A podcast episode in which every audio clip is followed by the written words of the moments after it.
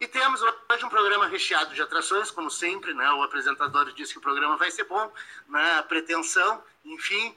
Mas vamos falar bastante sobre a América Latina, fim de semana que vem, né? no, no, no domingo agora teremos eleições na Bolívia, então vamos fazer um dossiê sobre a Bolívia, mas antes de começar a falar sobre o que vamos ter nesse programa, deixa eu apresentar o pessoal. Na operação da parafernália eletrônica, Patrícia Lopes, uh, na mesa de debates temos Gabriel Eli e Pedro Martins, por enquanto, daqui a pouco chega a Isadora Malman. Uh, e, uh, que, inclusive, né, temos que colocar aqui que fez a nossa pauta desse programa e do programa anterior, ela tem, ela tem colocado bem essa, essa questão das pautas que a gente segue aqui.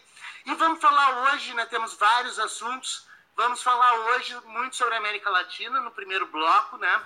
Uh, América do Sul, mais especificamente, uh, em função dessa eleição né, que vamos ter agora no domingo na, na Bolívia. Vamos enfatizar os países andinos, né? a Bolívia, o Peru e o Equador, né, nesse primeiro momento, terminando com, com, a questão dos protestos que se arrefeceram no Equador, mas que tiveram consequências na, na Colômbia, inclusive. E essas consequências na Colômbia vão ser abordadas na, no segundo bloco, início do segundo bloco, nós vamos fazer uh, uma ligação para o nosso correspondente internacional, Vinícius Nagarrori, né, que está na Colômbia fazendo intercâmbio lá, e a gente aproveita todos os recursos humanos, né, os ótimos recursos humanos que a gente tem no curso de Relações Internacionais aqui da UFPEL, uh, e já que ele está fazendo intercâmbio lá, ele virou nosso correspondente na Colômbia, né, vai fazer intervenções aqui constantes, uh, no, no programa Vozes do Mundo. Uh, vamos lá, vamos passar para uma primeira roda aqui para as apresentações, né? E já trazendo algum assunto, quem quiser colocar uh, e falar um pouco sobre as suas pautas, né? Nós dividimos aqui alguns assuntos que vão ser tratados, né? Vamos passar a palavra então para a mesa. Gabriel Eli, vai lá. Boa tarde, Fábio. Boa tarde, Pedro. Boa tarde, Boa tarde. ouvintes. Muito obrigado por mais uma vez receberem sua casa. Fique com a gente, né? Estamos aí. É isso aí, é isso aí, Gabriel. Pedro Martins. Boa tarde, professor. Boa tarde, Gabriel. Uh, boa tarde a todos os ouvintes. É um prazer sempre estar aqui. Eu vou trazer, acho que mais no terceiro bloco, algumas atualizações sobre a incursão turca no território da Síria contra ah, os curdos. E... Pois é, a coisa está pegando fogo, né? Pois é. E, e a gente pode falar um pouco também Acho que a gente vai falar sobre os protestos na, no Equador, né? No Equador. Que muito se assemelharam com as medidas implantadas pelo Macron no início do seu governo na França. Que exatamente, justamente... que gerou os, os camisas amarelas, exatamente. os coletes amarelos. Isso, isso. É, exatamente. E a gente pode também falar um pouco mais, acredito que o professor tenha um pouco mais de conhecimento de, dessa parte do que eu, da força indígena que os movimentos indígenas têm no, nos Andes, né? Exatamente, é. Uh, tanto no Equador, que a gente tem 8% de população indígena só, né, e a CONAI, a Confederação das Nacionalidades Indígenas do Equador, apesar de representar 8% da população, ela é extremamente forte, né, e vamos, vamos, vamos pensar né, que Quito, inclusive, fica no, em cima da cordilheira, ao passo que Guayaquil fica embaixo, Lenin Moreno transferiu a, a, a, a capital para fugir da pressão. Né, mas a força que a CONAI tem é tão intensa no Equador e eles foram muito responsáveis pelas grandes transformações constitucionais que aconteceram durante o governo do Rafael Correia. Né? E, e, isso é uma onda né, que passou pelo, pelos Andes, ali, Bolívia, principalmente Peru e Equador. A Bolívia é o exemplo mais, mais concreto disso, que o indígena chegou à presidência e está concorrendo ao quarto mandato agora, né, no próximo domingo. Mas no Equador eles têm muita força, tanto que 8% da população conseguiu barrar o decreto, o decreto 883. O decreto 883 do Lenin Moreno, uh, no Equador, é como a nossa PEC da morte aqui. Aquela que cortou os gastos e fez um ajuste fiscal, um dito ajuste fiscal, que é uma medida tomada normalmente dentro da cartilha do neoliberalismo, né, do, do Fundo Monetário Internacional, né, enfim, que, que coloca ali padrões que os Estados devem seguir, e claro, eles querem né? Normalmente que os, que os países enxuguem a sua máquina para gerar mais receita para pagar os dividendos das dívidas que tem com eles. Né? Então, esse pacote que começou com um, um fato que, que, gerou efetivamente protesto, que foi o aumento nos combustíveis. Entre outras coisas, esse pacote de ajustes estabelecia um aumento das alíquotas de imposto em cima dos combustíveis, que gerou um aumento dos combustíveis. Esse aumento do preço dos combustíveis né, gerou toda a manifestação, porque aumento de preço de combustível gera efeito prático direto na vida das pessoas, porque a, o, o, ônibus fica mais caro, se locomover de carro fica mais caro, a comida fica mais caro por causa do frete, né, tudo que depende né, dessa, dessa logística né, dependente do, do petróleo e do diesel, né, vão, vão ter efeitos. Então, eles conseguiram barrar isso. Tanto é que há dois dias atrás, há dois dias atrás, o Lenin Moreno, que apesar né, do nome Lenin, né, é Lenin Voltaire Moreno, né, ele não, não tem nada né, de Lenin, o Lenin Moreno revogou esse decreto, Sim. em função da pressão da CONAI. Né? E esse é um fator importante da questão da representação indígena nos Andes. A minha tese de doutorado, inclusive, é sobre isso, né? sobre Bolívia e Peru. Né? Chama-se, vamos fazer um merchan aqui, chama-se Movimentos e Povos Indígenas e a. Como é que é? movimentos e povos indígenas e a politização da etnicidade na Bolívia e no Peru. Ah, das etnogêneses às esquerdas no poder. Inclusive, eu estou atualizando ela para publicar agora, após esse, que vai acontecer, né, se o Evo Morales consegue um quarto mandato ou não consegue um quarto mandato. Tudo isso influencia nos rumos, efetivamente, que tiram essas coisas. Mas na Bolívia, a gente tem um outro dado. Né? Apesar da força intensa que tem no Equador os movimentos indígenas, na Bolívia, os indígenas representam 65% da população. 65% da população se auto-identifica como indígena. Eu fiz trabalho de campo na Bolívia, né? a maior parte das pessoas tem cara ou de Quichua ou de Aymara, ou Quechua ou Aymara, né? que são as nacionalidades indígenas mais representativas dos Andes. A gente tem as nacionalidades indígenas das terras baixas também. Né? Por exemplo, os departamentos de Pando e El Beni, que são ao norte da Bolívia, que pegam a parte amazônica da Bolívia né, ela, ela, elas são, elas não são tão, uh, elas não fazem parte do apoio efetivamente uh, a, ao MAS, Movimento ao Socialismo, que é o partido do Evo Morales e que sustentou no poder até hoje. Então, uh, existe uma questão na Bolívia, então, que 65% da população se auto-identifica como indígena. Tudo isso gerou um processo, desde 2005, com a primeira eleição do Evo Morales, um processo de transformações constitucionais e refundação do Estado boliviano. Em 2005, Evo Morales entra no poder, estabelece a lei dos hidrocarbonetos, nacionaliza o gás e o petróleo e começa um processo constituinte na Bolívia, que gerou a Constituição de 2008/2009. Na verdade, ela foi terminada em 2008, mas foi publicada em 2009 e teve os referendos revocatórios em 2009 que quase gerou uma cisão da Bolívia, em função da questão da, das autonomias departamentais. Né? É importante se lembrar ou pensar que a Bolívia ela tem dois estratos territoriais, as chamadas terras altas e as terras baixas.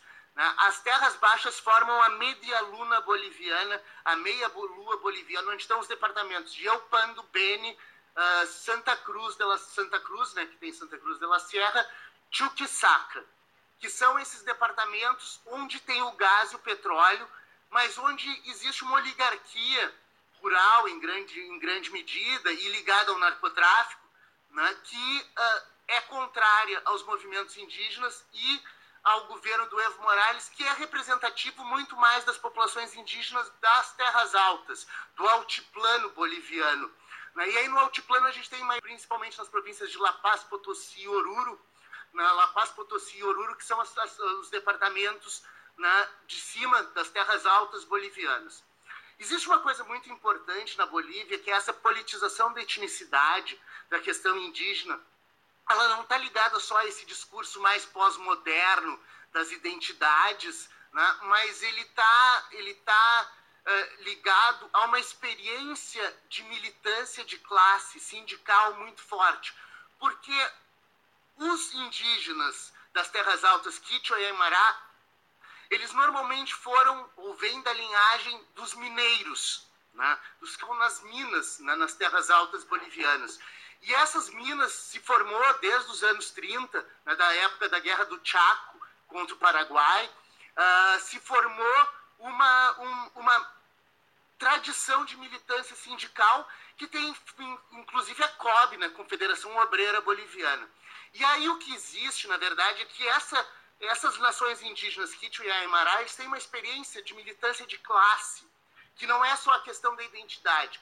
Porque quando se fala da questão da identidade, o discurso é mais horizontal, né? Eu posso ter várias posições políticas. Quando se fala do discurso de classe, normalmente os sindicatos têm um alinhamento político né, à esquerda, nesse caso boliviano, os de trabalhadores normalmente, né? Se faz uma luta de classe. E o que aconteceu é que o apoio ao Evo Morales se assentou em grande medida nos sindicatos cocaleiros né, do, do, da, de Cochabamba, né, outra província né, ali entre as terras altas e as terras baixas, onde tem os vales bolivianos, onde se planta coca. Né? Coca, lembrando que coca não é cocaína, né? a coca é a hoja sagrada boliviana, né? ela tem outras funções, né? uh, inclusive ritualísticas, na Bolívia, e uma função extremamente importante que não se consegue caminhar na Bolívia sem tomar chá de coca ou mastigar a folha de coca, porque ela abre os alvéolos e tu consegue respirar a 4 mil metros de altitude. Né? Eu tive lá e realmente assim é, é muito difícil tu, tu, caminhar e falta fôlego assim a 4 mil metros de altitude. E na volta de La Paz tem El Alto, né? a cidade, a maior cidade aimará do mundo, né? que é um reduto do Evo Morales. Então, basicamente, a coisa se divide assim. E aí, como é que se deu esse processo de eleição do Evo Morales? O Evo Morales se elegeu em 2005 ele, ele, ele se tornou presidente. Né? Aí a nova Constituição boliviana ela previa a possibilidade de dois mandatos. Só que como a nova Constituição boliviana refundou o Estado boliviano em 2009, eu estou dando né, o aspecto jurídico todo da formação dessa história toda que dizem que o Evo Morales vai ficar indefinidamente no poder, né, é que de 2005 a 2009 ele exerceu o primeiro mandato. Só que esse primeiro mandato não valeu na conta, porque a Constituição refundou o Estado. Inclusive mudou o nome do Estado boliviano. Agora o Estado chama Estado Plurinacional da Bolívia. Né? E aí tem, uma série de coisas que a gente pode falar sobre a Constituição de 2009. Então, ele se iniciou o mandato 2009, né? aí a, o primeiro mandato, até 2014, se não me engano. Depois de 2014 a 2018, que seria agora, né, 2019, seriam dois mandatos ele não poderia se eleger né, novamente. Houve um referendo uh, em 2016 sobre se poderia ou não fazer uma terceira reeleição e uh, o, o, referendo deu negativo, né, negou-se isso, mas o Tribunal Constitucional Boliviano uh, estabeleceu que é um direito humano o sujeito se candidatar a um cargo político. Então é por isso que o Evo Morales está concorrendo ao quarto mandato na Constituição, uh, foi o primeiro mandato antes da Constituição, os dois primeiros mandatos dentro da Constituição e o terceiro por uma decisão do Tribunal Constitucional Boliviano. Uma coisa importante dizer sobre o Tribunal Constitucional Boliviano, para a gente não achar que é um tapetão, é que o Tribunal Constitucional na Bolívia, diferentemente do que acontece no, no, Supremo Tribunal Federal Brasileiro, ele não é indicação e nem escolha do presidente, ele é eleito. Né? Então tem eleição para os juízes, aí os juízes, dentro de uma nominata de magistrados, né, obviamente não é qualquer um que vai, né, sem conhecimento jurídico, vai entrar, mas dentro de uma nominata de magistrados, a população vota sobre quem vai compor a Corte Eleitoral, a Corte Suprema da Bolívia, o Tribunal Constitucional Boliviano. Então, essa é a situação na Bolívia. Quem é que está concorrendo nessa eleição? Os dois favoritos são o Evo Morales, né, o Evo Morales, que é o atual presidente, e o Carlos Mesa. O Carlos Mesa foi um mandato que aconteceu na Bolívia ali entre a, a renúncia do, de, um, um presidente, que foi o presidente neoliberal dos anos 90 na Bolívia, né, até 97, uh, ah, o, uh, aliás, que em 94, 97 fez as reformas neoliberais na Bolívia, que foi até esse período dos anos 2000, 2001, que fugiu da Bolívia corrido, né, foi o Gonzalo Sanches de Lozada, chamado Goni. O Gonzalo Sanches de Lozada foi o, foi o Menem da Bolívia, digamos assim, ou o Collor uh, do, do Brasil. Né? Enfim, uh, foi, aliás, é o Collor da Bolívia, digamos assim. Então, o, o, tinha o governo do Gonzalo Sanches de Lozada, e aí ele foge, renuncia e foge, né? Uh, ah, para não ser preso por, por denúncias de corrupção, e entra o Carlos Mesa, que era presidente do Congresso, entra para o mandato tampão. Depois entra o, o Evo Morales. Né? Depois entra o Evo Morales eleito, primeiro indígena eleito né? na, na, na, no, no cenário boliviano. E eu já vou me encaminhando para o fechamento dessa questão da Bolívia, né, porque eu estou monopolizando o microfone, mas é porque, enfim, a gente ia fazer um dossiê sobre a Bolívia hoje, eu fiz trabalho de campo lá, meu doutorado foi lá. Toda melhor que Enfim, no assunto, É, né? exatamente, né? é, como se fosse uma entrevista é, hoje. É, uh, mas, enfim, quem é que está concorrendo com o Evo Morales? É esse Carlos Mesa, né, que foi o presidente, que é um cara de centro, que está propondo uma visão liberal, né? Eh, enfim, uh, seria né, o, o, o, é mais ou menos o balanço que existe normalmente nas eleições dentro da América do Sul. Né? Um cara mais liberal centrista e um governo de esquerda. O Evo Morales, então, o Carlos Mesa, e aí tem um, um cara, agora que eu me esqueci o nome, que é tipo o João Dória lá, que é né, o, o empresário, e tem um cara muito perigoso, que está crescendo, né, que é o Shi Chung. Uh, o Shi Chung é um sul-coreano naturalizado boliviano há 15 anos, que é um empresário, né, usa bastante, já tem 19 processos judiciais por não cumprir leis trabalhistas na Bolívia, né, uh, e é candidato à presidência. Ele tem intenção de 6% de votos, não é muito, não vai se eleger, mas ele é como se fosse o Bolsonaro da Bolívia ele se apoia nos evangélicos que hoje fazem, uh, perfazem basicamente 17% da população boliviana, né?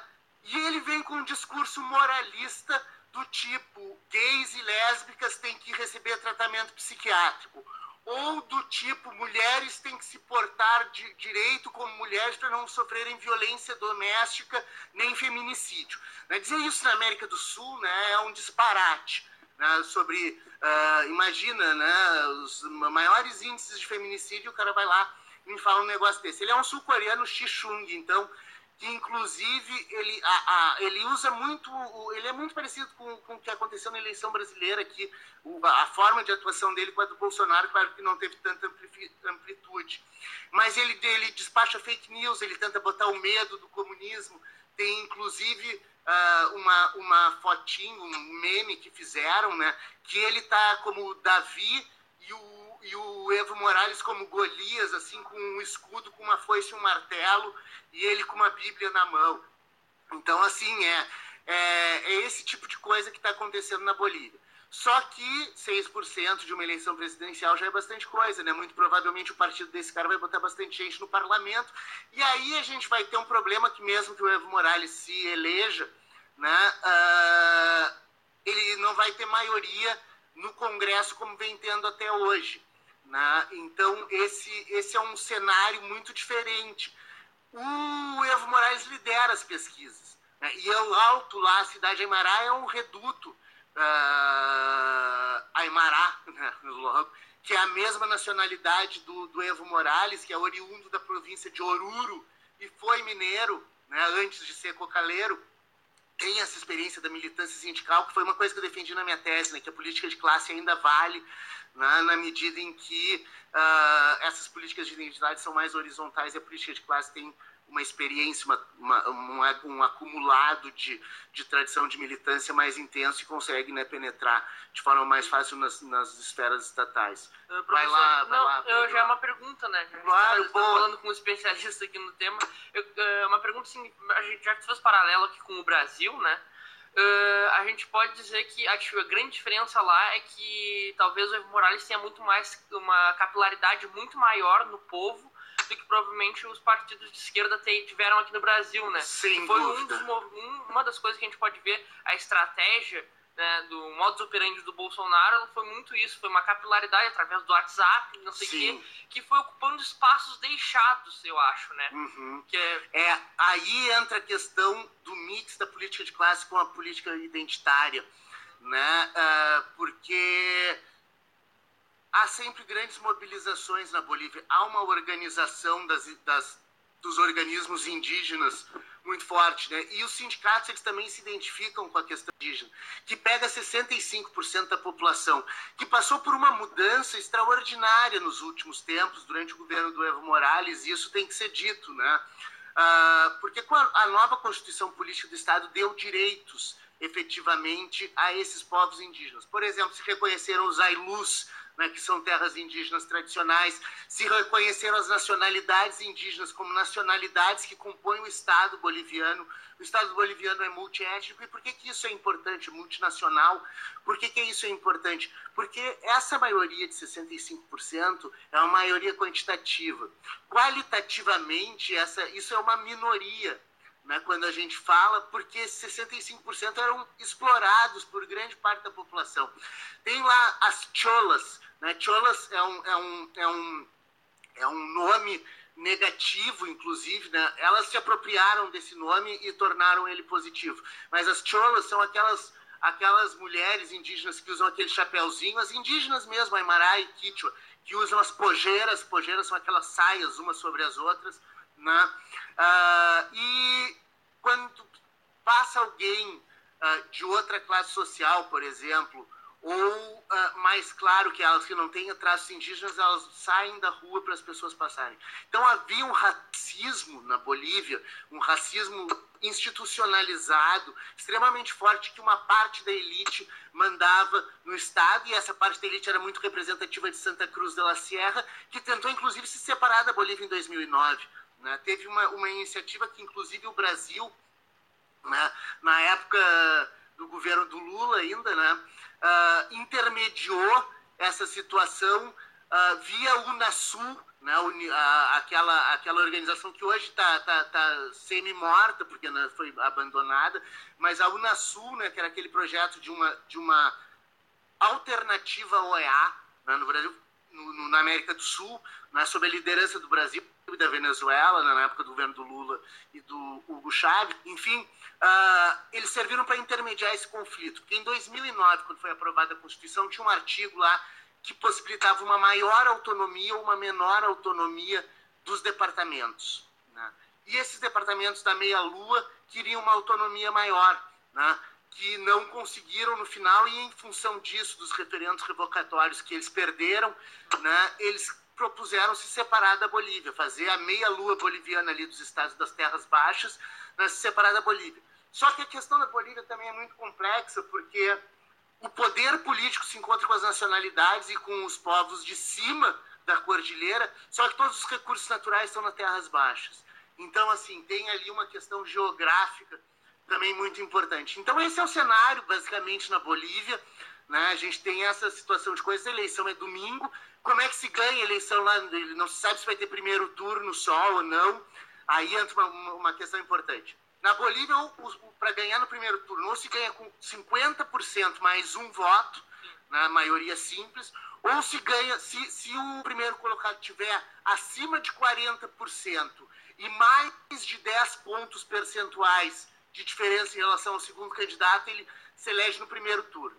As, algumas pesquisas estavam mostrando que uh, o Evo Morales teria mais de 40%, 30 e poucos, e o Carlos Mesa uh, na casa dos, dos 20, por aí, 20 e pouquinhos, né, 37 a 22. Né. Só que há dois dias atrás saiu uma, uma pesquisa da Universidade Maior de, Major de San Andrés, que é a maior universidade pública da Bolívia, né, que botou o Evo Morales com 32 e o Carlos Mesa com 27. Essa pesquisa foi caçada pelo Tribunal Eleitoral, ela não pode ser divulgada, e o reitor da Universidade Maior de San Andrés divulgou no Twitter.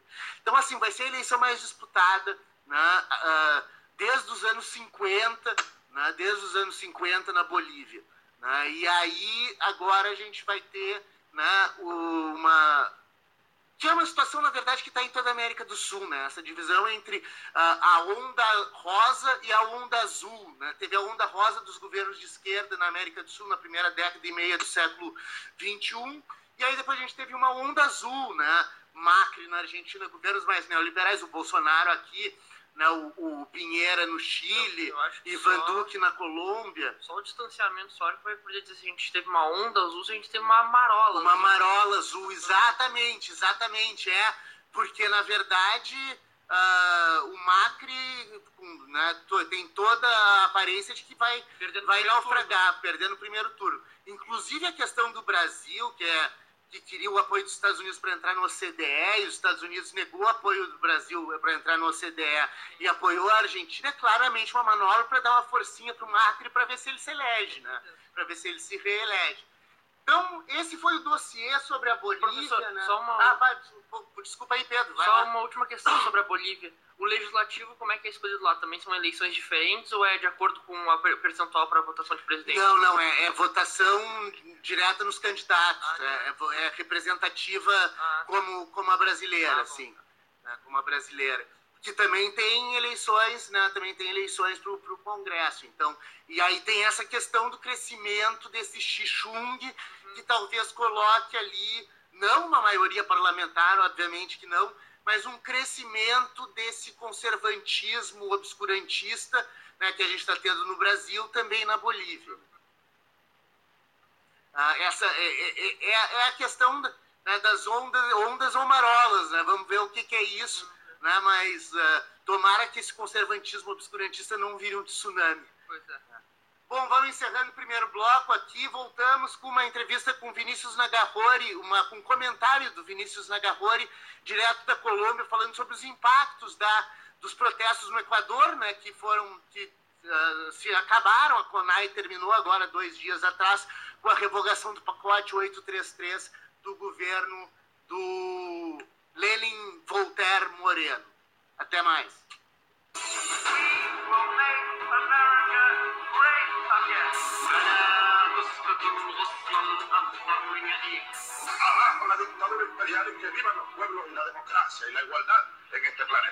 Boa tarde, ouvintes. Voltamos mais uma vez com Vozes do Mundo, programa que é um projeto de extensão vinculado ao curso de Relações Internacionais do Centro de Integração do Mercosul, da Universidade Federal de Pelotas. Eu sou o professor Fábio Duval, uh, coordenador desse projeto e apresentador desse programa. Esqueci de falar no início, como eu sempre falo, pelas ondas livres da 104.5 Radicom FM. Temos na operação da parafernália eletrônica Patrícia Lopes, sempre atenta aqui ao nosso, à nossa mesa. Uh, e na mesa de debates, Gabriel Elisa, Dora Malman e Pedro Martins. E temos agora o nosso internacional, né? Estamos chiques aqui temos um correspondente internacional, Vinícius Nagarrori, que eu já tinha anunciado, que vai falar direto da Colômbia. E ele vai falar sobre o respingo, os impactos, né? Que esses protestos na Bolívia, desculpa, no Equador, eu estava falando de Bolívia, agora me confundi todo. Né, no Equador tiveram lá na Colômbia, né, com, com a qual ele faz fronteira. Vamos lá.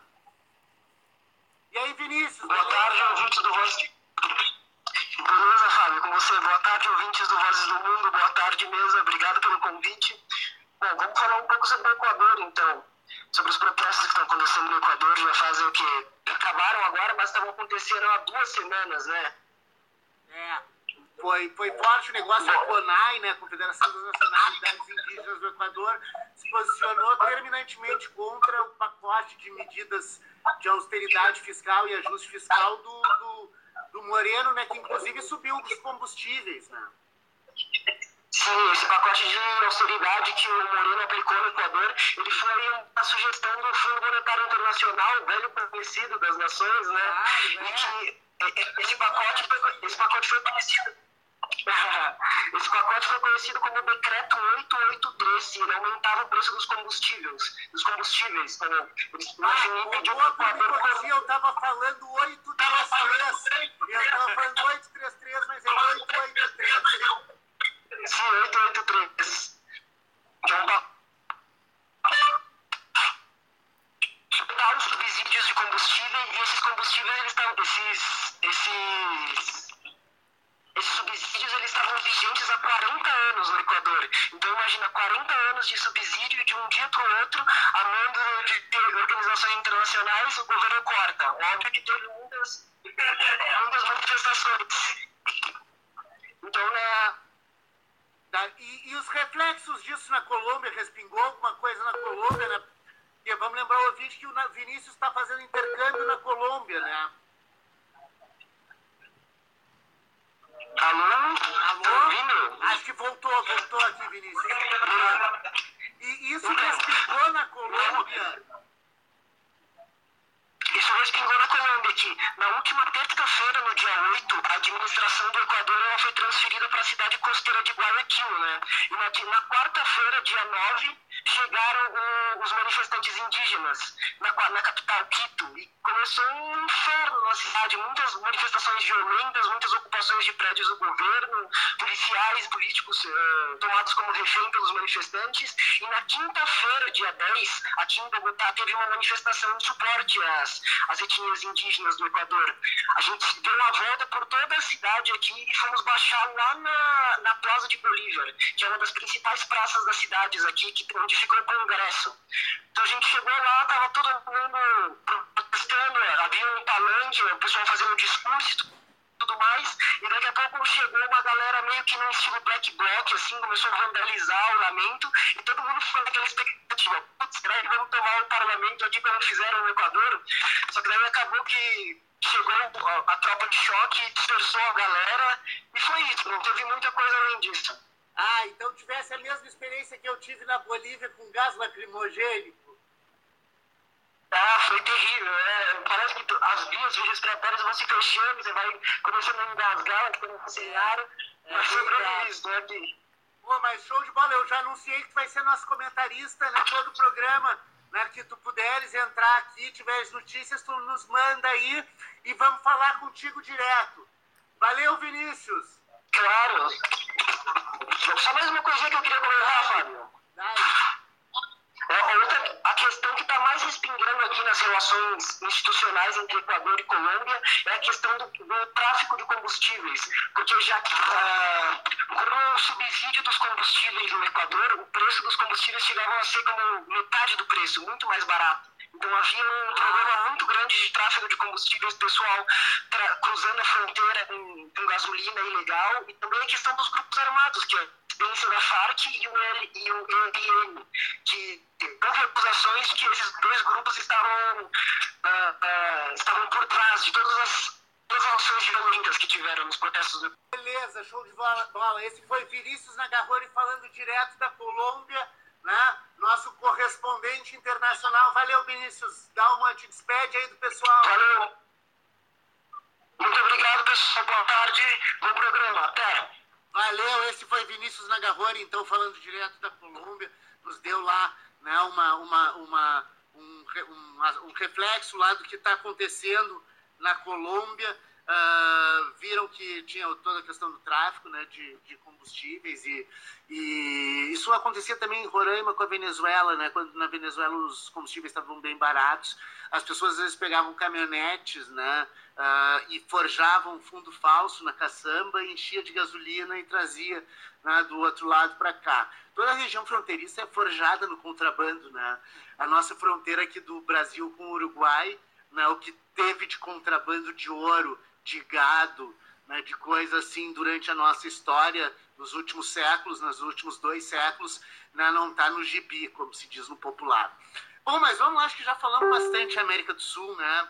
Já, já demos um, um, um substrato assim importante. Uh, mas vamos continuar falando de protesto, né? Dessa coisa de protesto ou da, da violência.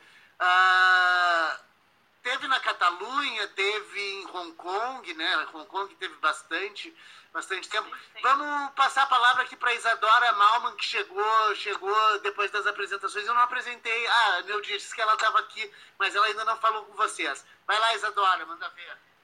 É, boa tarde, ouvintes. Um, eu queria, na verdade, um, deixar um pouco de lado os tópicos do programa e falar que a gente agora está no Spotify. Uh, que um, vai, vai, o episódio fica disponível toda sexta.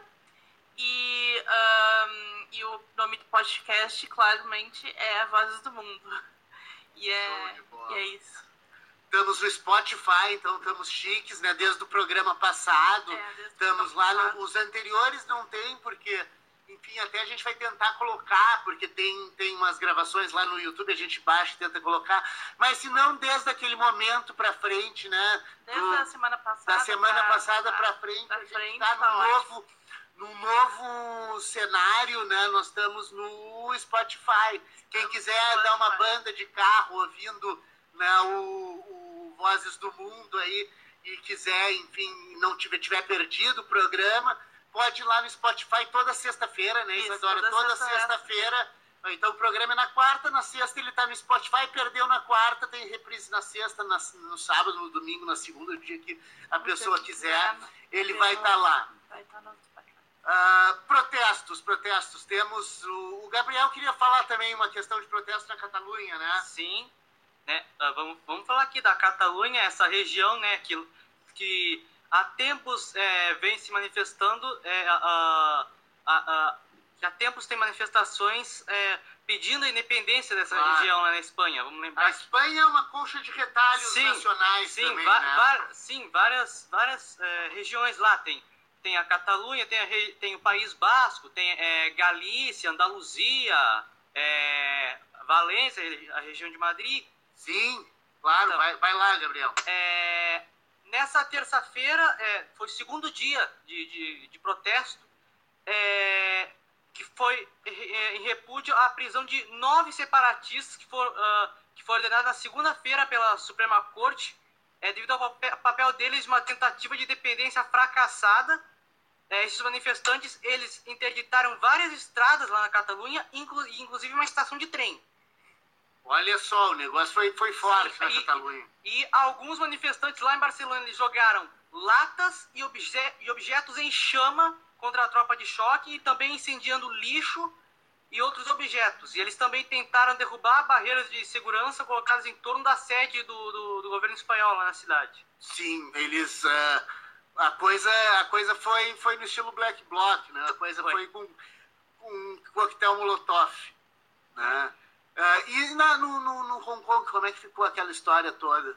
Não, em Hong Kong não, mas ah, em Londres. Em Londres. Em Londres Ah, tem o- o, Extinction CGI, Rebellion. É a rebelião dos, Da extinção. da extinção. do planeta, né? Vamos lembrar. planeta.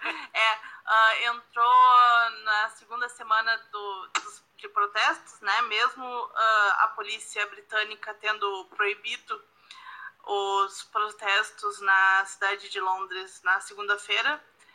Ah, ontem começou os, não, perdão, na quinta-feira passada começou os, os protestos e ah, em outras cidades do mundo também, na, na Alemanha também teve bastante protesto, na, em Nova York também, inclusive em Nova York, não, não sei, foi em Nova York mesmo, a atriz Jane Fonda Foi, Foi presa, presa, foi presa, Jane foi Fonda. presa, Sempre é, foi pelo, ativista, né? isso, Jane sempre Fonda. foi, nele, ela foi presa.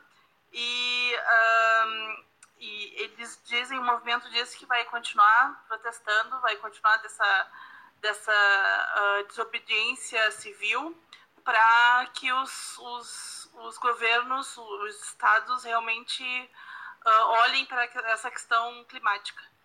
Beleza. Bom, ah, tem um outro assunto que é bem candente aí, que diz respeito a um certo jogo de poder mundial, né, que é essa questão do norte da Síria. Né, O norte da Síria é extremamente importante, lá onde ficaria né, o, o suposto Kurdistão, e a gente está tendo ali um movimento. Né, os Estados Unidos estão saindo dali, mas ao mesmo tempo, né, nos últimos dias saíram notícias sobre isso, a Rússia está tentando entrar nesse lugar, assumir esse vácuo de poder deixado pelos Estados Unidos. Pedro Martins vai dar uma atualizada nesse, nesse assunto aí. Bom, é, a Síria realmente, ela por muito tempo foi realmente uma colcha de retalhos também, né? Sim. A gente, a gente tem. Quando a gente fala de oposição, o governo do Bashar al-Assad começou lá com aquelas ideias da Primavera Árabe, né? Sustentada muito também, uh, principalmente pelos Estados Unidos. Eles apoiavam um grupo que se diziam representantes das ideias da Primavera Árabe, que era o Free Syrian uh, Army, como se fosse Exército de Libertação da Síria, né? Exército de Liberdade. Uh, e o que aconteceu? Uh, ao longo desse processo de, dessa guerra civil que aconteceu, o Estado Islâmico uh, se aproveitou e tomou uh, e começou a dominar regiões da Síria, né? E ele foi um dos responsáveis por enfraquecer esse exército de libertação da Síria, que era apoiado pelo, pelos Estados Unidos. O que aconteceu? Os Estados Unidos encontraram nos curdos, porque os curdos já viram como uma oportunidade de ter uma região autônoma, combater o Estado Islâmico numa região que o Assad não tinha controle, para criar uma região, como tu falou, tipo um uhum. Kurdistão, né, Sim. ao norte da Síria. Uh, e os... É, o Kurdistão, uh, eles, eles reivindicam o norte da Síria, Iraque, Irã e o pedacinho da Turquia, né? Isso, isso. Apesar de que os curdos, uh, é importante falar, não, não é, os curdos do, da Turquia tem, alguma, tem uma, alguma ligação com os curdos da Síria, mas os Peshmerga, que são os curdos do Iraque, não tem tão essa relação Sim. amistosa assim, a ponto de formar um Kurdistão. Eles Sim, queriam uh, pequenas zonas de autonomia dentro dos países, não necessariamente vai formar um Kurdistão, né? Sim. É isso é interessante isso, né? Que não existe uma, uma unidade nacional curda. Não. não é, uma, é fragmentado também, talvez seja um dos grandes problemas no, no mundo inteiro, né? Várias forças políticas elas se fragmentam de uma forma que não conseguem avançar eventualmente né, o, uh, interesses que se, poderiam ser coletivos. Né? A gente vê, por exemplo, a divisão de poder entre os árabes né, dentro do Oriente Médio e Norte da África. Uh, tem a Arábia Saudita, por exemplo, é, é aliada do, de Israel e dos Estados Unidos, né, ao passo que outros estados ali, uh, o, o, o, próprio... o, o Catar, o Iraque, o Irã, o Irã não é árabe, é né? né? Mas o Iraque, né? E o Líbano, principalmente, e a Síria, né? O Líbano e a Síria seriam uh, oposição a esse, a essa, esse alinhamento, né? Com, com, os Estados Unidos e Israel, que a Arábia Saudita faz, né? A Arábia Saudita contra o Iêmen, enfim, é uma fragmentação extremamente grande. E seguindo ali para dentro da Síria, como eu estava falando, então os Estados Unidos começaram a apoiar essa é, é o eu esqueci, eu esqueci, o nome, mas acho que, se não me engano, são forças de, de, democráticas da Síria, né, que são uh, constituídos principalmente por curdos. Uhum. E essa, esse, esse grupo rebelde anti-Assad também, né, uh, conseguiu combater o Estado Islâmico e foi apoiado pelos Estados Unidos ali no norte da Síria e conseguiu o que eles queriam, que era uma autonomia e acabar com o Estado Islâmico. O que aconteceu? A Turquia uh, se viu ameaçada, porque a fronteira norte da Síria é a fronteira com a Turquia, não é? E o, o, e o perigo dessa ligação do Partido da Unidade de Proteção Popular, que é a grande parte que constitui as forças democráticas sírias, apoiada pelos Estados Unidos, e a ligação deles com o PKK, que é o Partido Separatista Curdo dentro da Turquia, que é considerado terrorista pela Turquia. Então a Turquia via esse, essa, esses curdos da Síria como terroristas também. E eles só não atacaram os curdos antes, porque os Estados Unidos, eles, os curdos tinham os Estados Unidos como um grande aliado. E os Estados Unidos tinham os curdos uhum. como um grande aliado no combate ao Estado Islâmico. No momento que os Estados Unidos decidem se retirar simbolicamente, e agora cada vez mais eles estão retirando um número uh, maior de tropas e abandonando bases, que isso é um ponto que a gente tem que tocar também.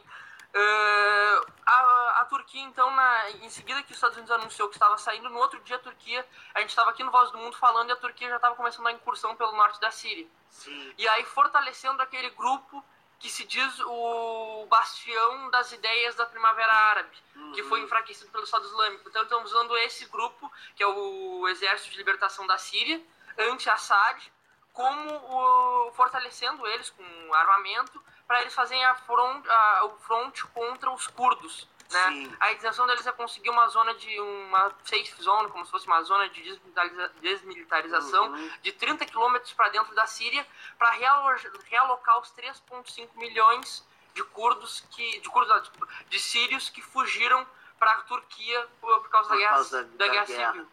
E eles, vai, vai. eles usam isso como uma arma contra a Europa de qualquer retaliação, repúdio, ou medida contra essa operação que se chama, para os turcos se chama é, Primavera de Paz, ou Paz na Primavera, uma coisa assim, uh, vai ser retalhada com a abertura dos portões para os refugiados sírios entrarem na Europa, através da Turquia. Então a, a Europa fica na corda bamba, assim, pisando em ovos, né? E aí uma das coisas que falo, não, então a gente vai uh, criar, uh, vamos criar barreiras, né? embargos, né? De exportações de armas uh, da União Europeia e dos Estados Unidos para a Turquia. Só que na verdade isso é muito mais para, como a gente fala, para inglês ver, porque a, a 70% dos armamentos da Turquia são feitos nacionalmente. Então é só uma medida assim, a gente está coagindo eles. Isso, é. A gente está repudiando. Isso. Mas, na verdade, é aquela coisa, estão. repudia, mas não repudia. Né? Inclusive o Mike Pence, o vice-presidente dos Estados Unidos, está indo para a Turquia hoje para tentar fazer um ceasefire, como se diz, né? um cessar-fogo lá, para tentar apaziguar. É. E os russos estão entrando na Síria, né? nesse vácuo de poder que os Estados Unidos deixa. Vai lá, Gabriel. Sim, é, essa medida aí dos Estados Unidos de retirar as, as tropas da, da Síria, é, essa medida foi criticada até mesmo pelos próprios republicanos lá nos Estados Unidos, né? Uh, inclusive, é, pessoas como o ex-governador republicano do, do, estado do Arkansas, o, o Mike Huckabee, é, ele, ele disse que, for, que, que costuma apoiar o presidente em política externa, mas ele disse que foi um enorme erro abandonar os curdos. E quem também se pronunciou é, contra essa decisão foi o senador republicano Lindsey Graham, que foi que tem sido né, um dos principais, um, um dos homens que, que mais está defendendo Trump no processo de impeachment. Ele, ele é, categorizou essa retirada como impulsiva e um desastre em construção.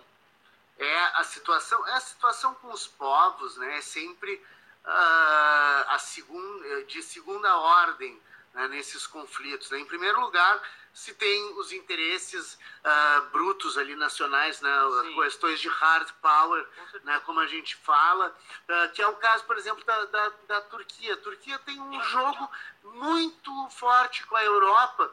Uh, diz eu vou abrir os portões para todo mundo entrar né? E não vou mais fazer controle de fronteira aqui, deixa todo mundo entrar na Europa e a Europa entra no caos por causa do, das imigrações em massa, das migrações em massa, que é um dos grandes problemas da humanidade hoje. Né? A, a grande questão, talvez as duas grandes, os dois grandes temas internacionais do século XXI vão ser as migrações humanas e o meio ambiente. Sim. Né? Porque, bom, uh, o meio ambiente, porque está claro que o mundo está em processo de degradação total.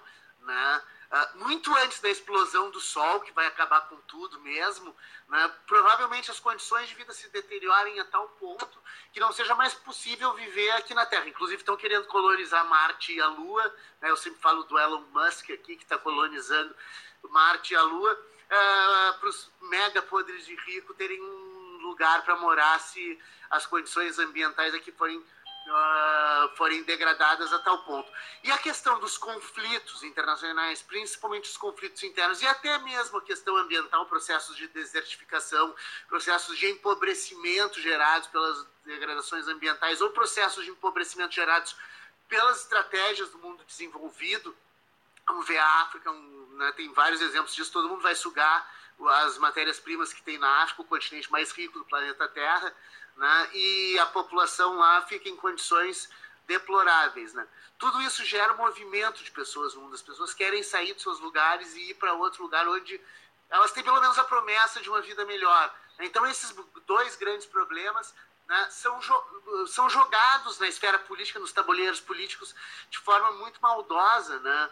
Uh, maldade é uma, é uma, é uma questão que em política, né, eu diria, o Maquiavel não entra na, na consideração, mas uh, é um processo né, em que se tem muitas cartas na manga, por exemplo, né, a Turquia, o argumento é eu abro as portas para os migrantes entrarem, vocês vão ter um fluxo de gente, eu vou arrumar um problemão para vocês. Exatamente. Né? então é ainda... é por isso que o Mike Pence também está indo para lá para tentar resolver a coisa toda, porque eles têm que ter pelo menos alguma aura de proteção de direitos humanos, né? Porque esse discurso é muito muito poderoso, né? Então, quer dizer, hoje no mundo com o Xi Chung ali na Bolívia, o Bolsonaro aqui, parece que esses discursos estão perdendo espaço, mas enfim. Eu acho que uma das coisas que vai ser levada em conta em qualquer próximo conflito de procuração que a gente vê que é, por exemplo, os Estados Isso. Unidos e Rússia na Síria, eles usavam, eh, apoiavam forças diferentes num, numa disputa que na verdade era quase que pessoal ali, né, entre claro, Estados Unidos sim. e Rússia para ver quem é que ia manter o poder na Síria.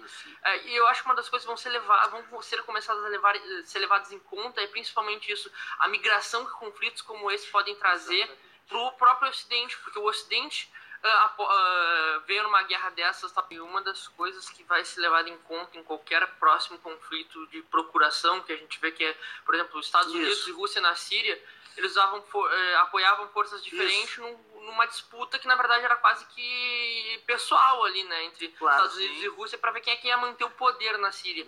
É, e eu acho que uma das coisas que vão ser levadas, vão ser começadas a levar, ser levadas em conta é principalmente isso, a migração que conflitos como esse podem trazer para o próprio Ocidente, porque o Ocidente uh, uh, veio numa guerra dessas, talvez a ah, disputa por interesses regionais, e acaba tendo como consequências terríveis uma deslocação intensa de, de migrações para a Europa. É, a gente vê. Dúvida para a Europa, para os Estados Unidos da América Latina toda, né?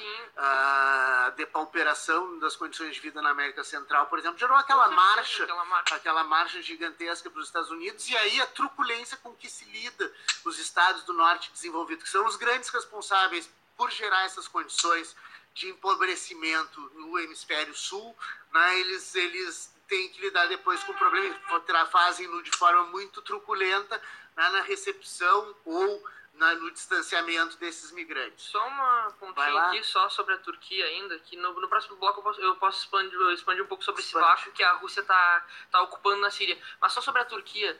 A Turquia acha plausível caso ela entre em choque com o governo sírio, né, nessa, nessa incursão que ela está tendo no território sírio, uh, desafiando a, a soberania do, do governo sírio, que os países da União Europeia, eh, os países da OTAN, deveriam ajudar ela de acordo com o artigo 5 da, da OTAN, que é do, da Organização do, do Tratado Atlântico Norte, Sim. né, que foi feito durante a Guerra Fria para como fosse um bloco de segurança coletiva, né, do lado Exatamente. ocidental. E os, os aliados da OTAN entendem por outro lado, porque na verdade a Turquia que está procurando esse conflito entrando em território sírio, né? E, então é uma disputa, assim, de acordo com a interpretação jurídica do tratado, é. o, o, a OTAN, os aliados da OTAN não estão muito dispostos a cooperar com a Turquia. É, é, é, o hemisfério, o hemisfério norte aí, nesse caso, a Turquia é mais sul global claro. do, que, do que norte global, numa, numa divisão qualitativa do, do mundo, né? O Ocidente desenvolvido, América ali, América do Norte não, porque México está na América do Norte, mas Estados Unidos, Canadá e Europa Ocidental, né? Que são ali o, o que se o que eles próprios consideram como sendo o mundo ocidental, né? eles eles vão se aliar entre eles, independentemente de eu ter um, uma organização ou um tratado formal de cooperação militar. Querem ver um exemplo? Existiu o TIAR, o Tratado Interamericano de Assistência Recíproca. Quando, quando a Inglaterra, em 82, invadiu as Malvinas, os Estados Unidos apoiaram a Inglaterra, o Reino Unido. Né? Foi localização. Exatamente, exatamente. Apoiaram forte. Deixou né? a Argentina a ver navios. Deixou é, é, a perder navios, né? A perder navios. Ver e perder navios. É, exatamente. Mas vamos lá então, né, uh, pro, pro intervalo. Daqui a pouco a gente volta mais um pouco sobre Turquia né, e outros assuntos aí da pauta global.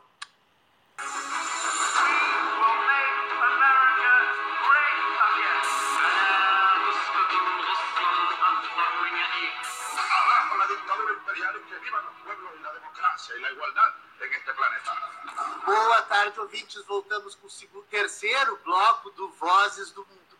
O programa que é um programa que é um projeto de extensão vinculado ao curso de Relações Internacionais do Centro de Integração do Mercosul da Universidade Federal de Pelotas. Eu sou o professor Fábio Duval, apresentador desse projeto, coordenador desse, desse apresentador desse programa e coordenador desse projeto.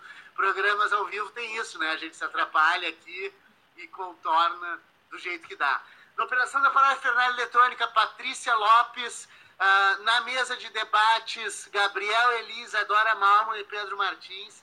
Nós já vínhamos na dinâmica aqui, falamos já sobre Bolívia, eleições bolivianas, uh, Equador, Peru, Colômbia, temos uma banda na América do Sul, né? subimos depois para a Europa, depois falamos na Turquia e na Síria, e o Pedro queria dar uma fechada aqui, uma arrematada no assunto que ele estava tratando no último bloco, é a questão ali do norte da Síria, norte da Síria, né, e as incursões turcas ali sobre os curdos. É que na verdade o que acontece, assim, que a gente tem de, de o que a gente pode fazer meio que uma, uma, uma prévia do que estar por vir, né?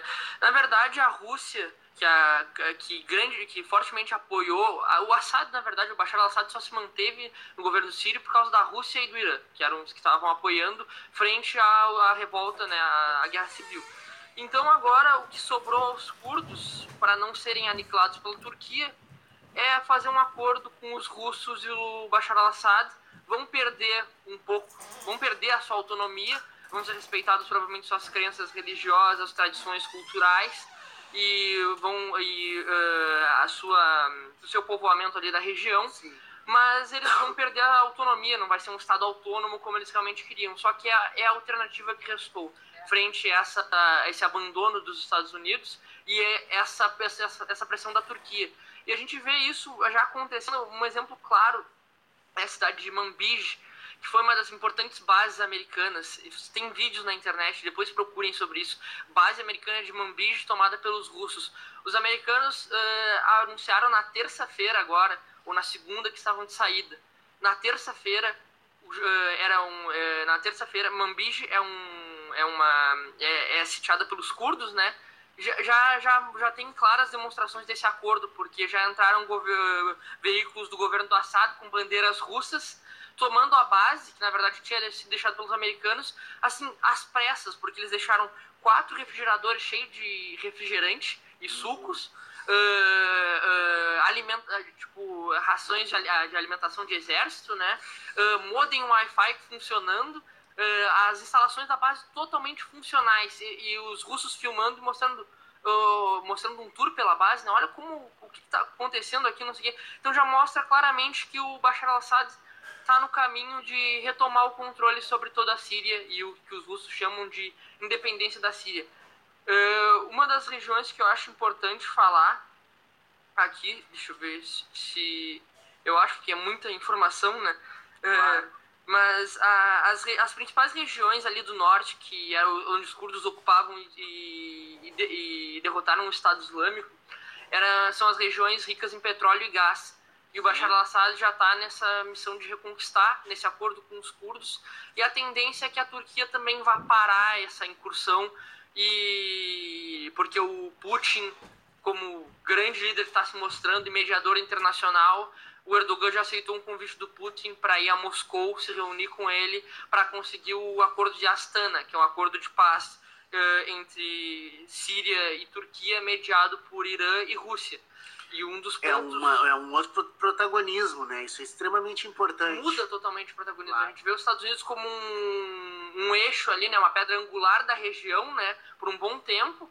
E a gente vê agora, na saída desse conflito da Síria, a gente vê que a Rússia está tomando esse lugar. É. Inclusive, a Rússia começou negociações com a Arábia Saudita porque após a, os ataques que dizem que foram de milícias iranianas aos campos petrolíferos, a Rússia já foi lá vender o S-400, que é o grande sistema de mísseis, uh, de antimísseis, né? Sim. Que a Rússia uh, se vangloria, né, de ter, que é o mais sofisticado do mundo. Ele falou, olha, se fosse o S-400 que vocês estivessem aqui, isso aqui não teria acontecido. Claro. Porque a gente pega tanto drones como aviões, como não sei, todas as coisas do território. E outra importante. Ou seja, tentando exercer a influência né, sobre, sobre os aliados dos Estados Unidos. Sim, e esse abandono do, dos Estados Unidos, da presença na região, deixando o Bashar al-Assad, coloca em dúvida qual, quão confiáveis eles podem ser, tanto para a Arábia Saudita quanto para os Emirados Árabes Unidos. Claro que é uma coisa muito distante ainda de uma paz do Oriente Médio, mas já começa a Rússia a tentar costurar com o Irã, do Irã talvez abrir mão dos, dos Houthis lá no Iêmen, né? A, a, milícia que está tendo guerra com a Arábia Saudita, que apoia o governo do Iêmen, né? Uhum. Uh, e para começar a costurar um acordo de paz regional. Então a Rússia, assim, total eixo, uh, tá totalmente como ator central, né? Na, no Oriente Médio, que os Estados Unidos, pelo jeito, abandonou.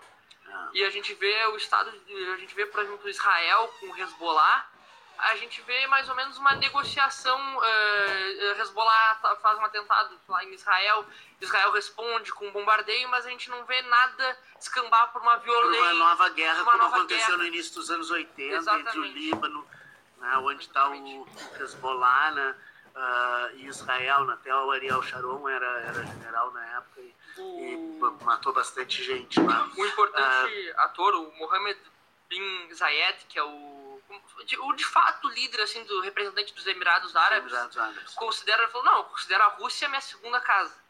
Claro. Então já é um importante passo na Claro. Rússia como ator regional, né? Claro, e vamos lembrar ali que a Rússia tem uma associação né, via, via aquela organização de energia deles lá, a OCX, a Organização de Cooperação de Xangai, com a China. E vamos lembrar que toda a rota, a nova rota da seda, ela passa pelo Oriente Médio para chegar à à- à África para chegar à Europa. né? Então, é necessário que a região esteja pacificada né, para esses investimentos chineses todos virem a né, cada vez mais fortemente. E ali, aquela região adjacente à antiga União Soviética, que é o Oriente Médio, estou tratando principalmente ali do Irã, né, ali eles têm que exercer muita influência, os, os americanos, os americanos, desculpa, os, os, os russos. Né? Então a gente vê que tem um contraponto dos Estados Unidos ali, como estavas falando, muito forte, e isso se coaduna com o que foi a política do Trump até hoje, né? O seu governo, que é uma política de isolacionismo. Com certeza. Ele faz aquelas bravatas, diz que vai destruir a economia turca, mas não vai, Não vai. né? Porque ele está muito mais preocupado com, com a esfera interna do que, do que em cumprir um papel de gendarme do mundo. E outro, outro ator que acho que tem sido feita é, uma análise errada sobre ah, um ganhador desse, dessa retirada dos Estados Unidos é o Irã. Porque com as sanções eh, que os Estados Unidos colocou, o importante aliado do, do Irã é a Turquia, por causa que eles têm uma inter- interde- interdependência energética. Claro. A Turquia é uma, é uma das é a maior o país mais populoso acho que do Oriente Médio ali, né? Uhum. E precisa de tem uma grande necessidade energética. E o Irã consegue suprir isso com petróleo, etc, né? Ah, então o Irã tem assim, só que o problema é que o Irã tem uma grande tem uma população considerável curda que durante esse regime de pressão máxima do Donald Trump, através além das sanções, qual é a grande o modus operandi dos Estados Unidos que sempre foi na história? Fortalecer grupos internos separatistas. claro. Então eles tentaram fortalecer os curdos do Irã para tentar derrubar o governo atual do Irã, né? Sim. Então o Irã está em negociações diretas na Noruega com essas forças curdas do próprio território para conseguir um acordo de paz. A Noruega está cumprindo o que se chama de bons ofícios, né? Eles recebem lá e deixam os outros dois Isso. negociarem. Isso. E por isso que o Irã tá em. Ele não pode deixar a Turquia simplesmente massacrar os curdos, porque isso é mal visto pelos curdos do Irã, né? Então a gente tem o Irã também pisando em ovos ali nessa questão toda. E qualquer ameaça contra a Turquia é, coloca em xeque o acordo de Astana entre Irã, Turquia, Rússia e Síria, né? Então é mais esse panorama do Oriente Esse é o Médio. panorama do Oriente Médio, que sempre é uma coisa complexa, né? Exatamente por isso, porque tem os jogos ah, próprios da região e tem todas as influências externas, porque aquilo ali é a maior, maior concentração de petróleo do planeta Terra, né?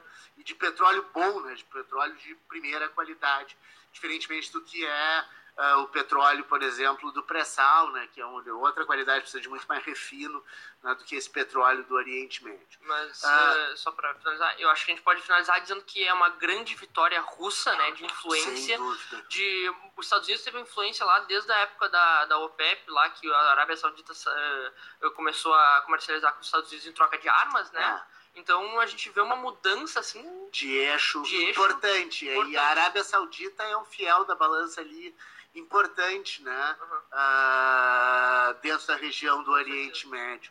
Ah, Isadora, ah, ou Gabriel. Não, Gabriel vai Gabriel. falar sobre o ataque na Alemanha. Ah, boa, um ataque na Alemanha. Gabriel, vai lá. Sim, é, teve um ataque semana passada é, numa cidade do leste da Alemanha chamada Hall, H-A-L-L-E, é, que deixou duas pessoas mortas é, em uma sinagoga. Hum, Ah, o, o, o autor desse ataque ele foi preso e ele, e ele confessou e afirmou ah, esse, esse ataque e afirmou que ele agiu por motivações antissemitas e de extrema direita. Ele, ele cumpre prisão preventiva, ele é acusado de duplo homicídio pela morte, morte de uma mulher de 40 pessoas que estava na frente da sinagoga e um jovem de 20 anos que estava é, em um estabelecimento de fast food que era próximo a essa sinagoga e tentativa de homicídio em nove casos. Ele, ele, queria, comet, ele queria cometer um massacre e incitar imitadores a cometerem atos extremistas e antissemitas similares. Ele deve ter se inspirado né, muito no, no Estado Islâmico. É, na verdade, é, a gente, eu, eu anseio por um mundo em, no qual as culturas possam efetivamente se desenvolver, né, todas elas, de forma livre, né? Mas a história do mundo, como se diz, é uma história de atrocidades, né? E a história das civilizações é uma história de uma, de uma civilização dominar a outra. Isadora Malman. Inclusive, esse, um, esse rapaz de 27 anos, ele uh, transmitiu ao vivo pelo Facebook o ataque é e ele só não conseguiu morte, né? ele só não conseguiu entrar na sinagoga que se eu não me engano umas 40 pessoas estavam lá dentro ele só não conseguiu porque a porta da sinagoga estava fechada porque senão ele e ele se ele inclusive lamentou por não ter conseguido matar mais pessoas na, na Alemanha é uh, a coisa tá tá tá, tá o ódio, né? O desrespeito Sim. à diferença, tudo isso é, é muito complexo. Vai lá, Isadora. Uh, teve isso, isso gerou uma consequência, né? Que uh, foi teve início um protesto, né? Nesse nesse domingo, milhares de pessoas foram às ruas contra uh, o a, a direita, contra a extrema direita e contra esse esse esse ataque, né, que foi uh, organizado pela plataforma Untelbear, Untelbear, não sei, não sei, não sei alemão, né, mas eu acho que está certo, que é o significado em alemão é indivisível. Indivisível. É, é, é, a tentativa. Isso está acontecendo no mundo inteiro, né? A ascensão da extrema-direita, uhum. com métodos violentos de ação. Né? Isso está acontecendo no Brasil, está acontecendo na América do Sul, está acontecendo no mundo. A Europa talvez seja o exemplo mais extremo desses, desses casos. Né? A gente tem a ascensão da, da extrema-direita na Polônia, na Hungria, na Itália. Né? Uh, o leste europeu está tomado né, por, por governos de extrema-direita hoje. Uh, Isadora, querias comentar? É, inclusive tem um, tem um caso um tanto um, peculiar de uma idosa, de uma idosa de 73 anos que foi condenada por danos materiais após pintar um coração sobre um slogan neonazismo no leste alemão. Bah ela uh, há três décadas ela uh, é dedicada a limpar cidades, a limpar cidades de adesivos e pichações extremistas. E ela é uma figura conhecida no leste da Alemanha pelo ativismo contra os discursos do, de ódio manifestados por grupos de extrema direita. Beleza. Uh, tem tem mais alguma ah, coisa do dessa, leste da Europa? E o nome dessa, dessa alemã, dessa idosa alemã que foi condenada é Ir, Irmela, Irmela Nensa Sherman. Bom, esse, esse é, o, é o caso ali, então, né, do, uh, do que está tá acontecendo. Dá-lhe, dá-lhe sobre a Itália aí, Pedro, vai lá. Uh, na, na, no governo italiano, a gente teve uma aliança, né, para esse governo que foi do da Liga Norte com o movimento Cinco Estrelas, né? Sim. E o Matteo Salvini, ele era primeiro-ministro do interior, se não me engano, e ele que é de extrema direita, ficou conhecido por fechar por sua política de imigração, né? Totalmente recrudescente. Uh, e e, no, e a gente estava falando aqui da, da extrema-direita na Itália. O, recentemente, a, o Movimento Cinco Estrelas ele se separou da Liga Norte e formou uma aliança com os democratas, né?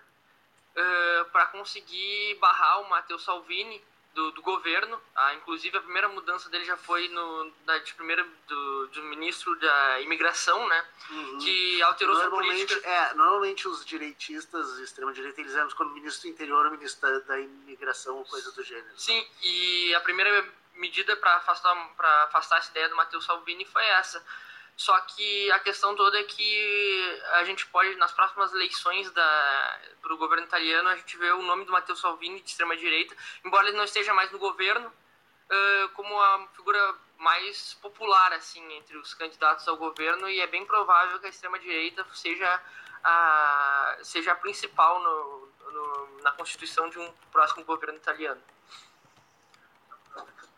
Bom, tivemos eleição na Tunísia também. Sim, o, o jurista conservador independente Kais Sayed uh, tornou-se o, o, novo presidente da Tunísia uh, com 73% dos votos nesse domingo. Nesse domingo ocorreu o segundo turno. E esse, uh, esse jurista, ele concorreu sendo como um candidato independente, não tendo um partido, né?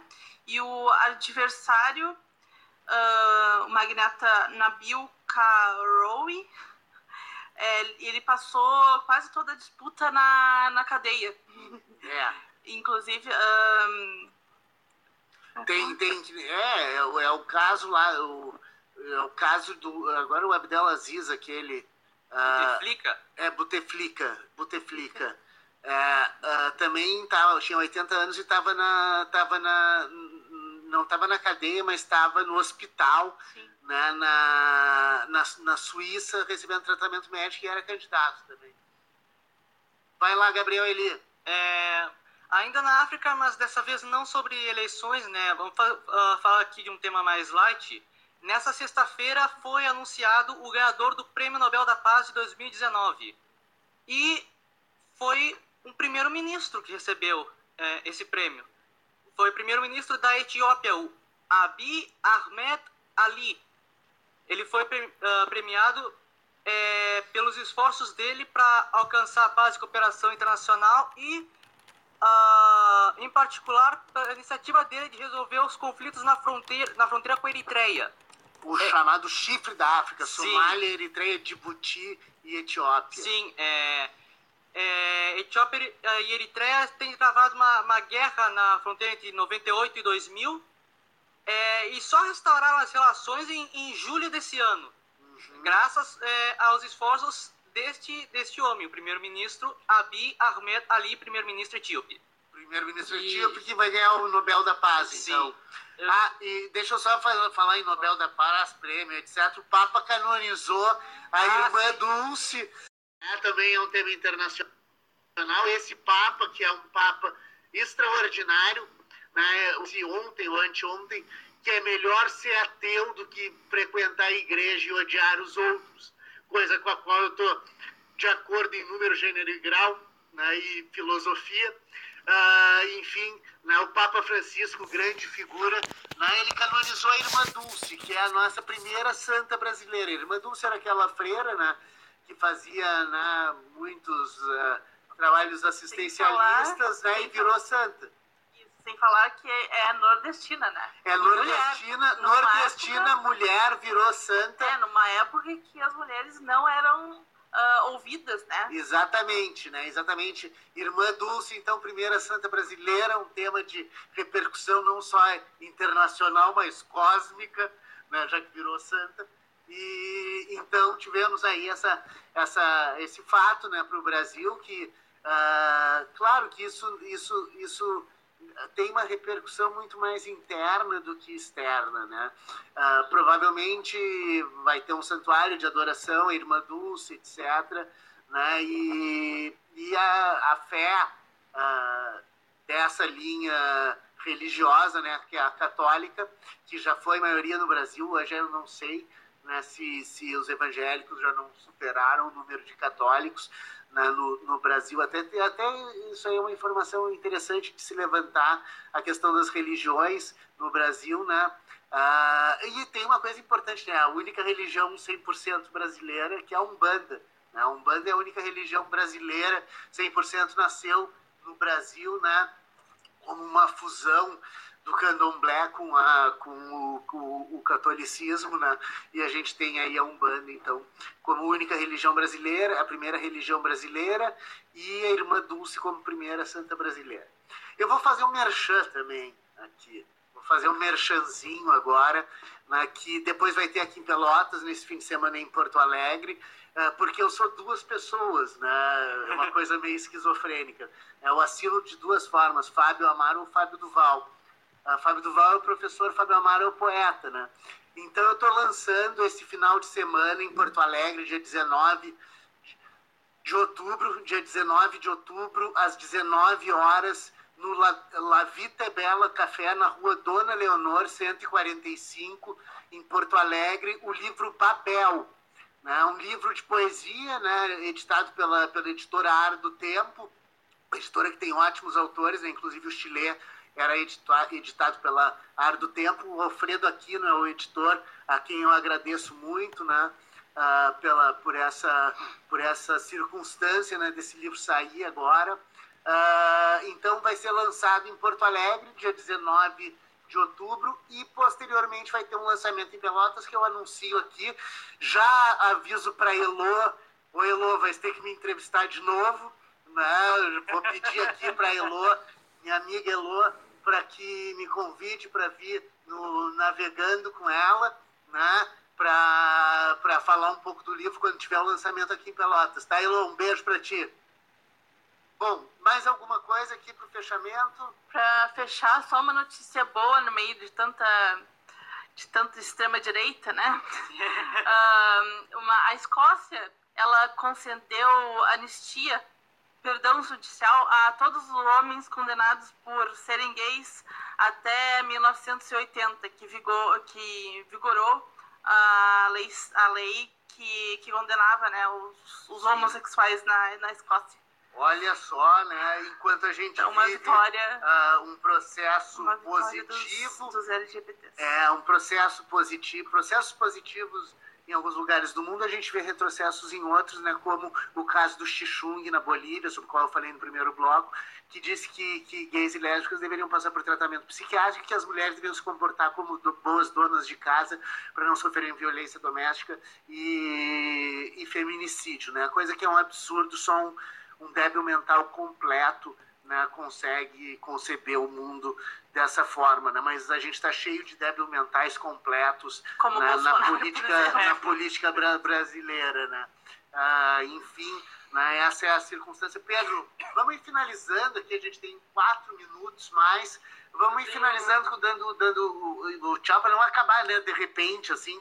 Então, enfim, vamos, vamos finalizando. E, e vai, o Pedro vai comentar mais um negócio aqui. Antes não, eu só queria fa falar um pouco sobre. A gente, a gente tinha falado sobre o Nobel da Paz, né? Sim. Que foi importante na, na, no conflito entre Eritreia e Etiópia. Etiópia, que é importante a gente falar que foi um país da África, o segundo mais populoso atrás da Nigéria, uhum. que nunca foi colonizado. Ele Exatamente. chegou a ser ocupado né, pela. Em 1932, na Ita a Itália ocupou. É. Na Itália, que era fascista desde 22, com Mussolini, eles tentaram ocupar uh, ocupar o, a, a, Etiópia e a Etiópia resistiu bravamente, né?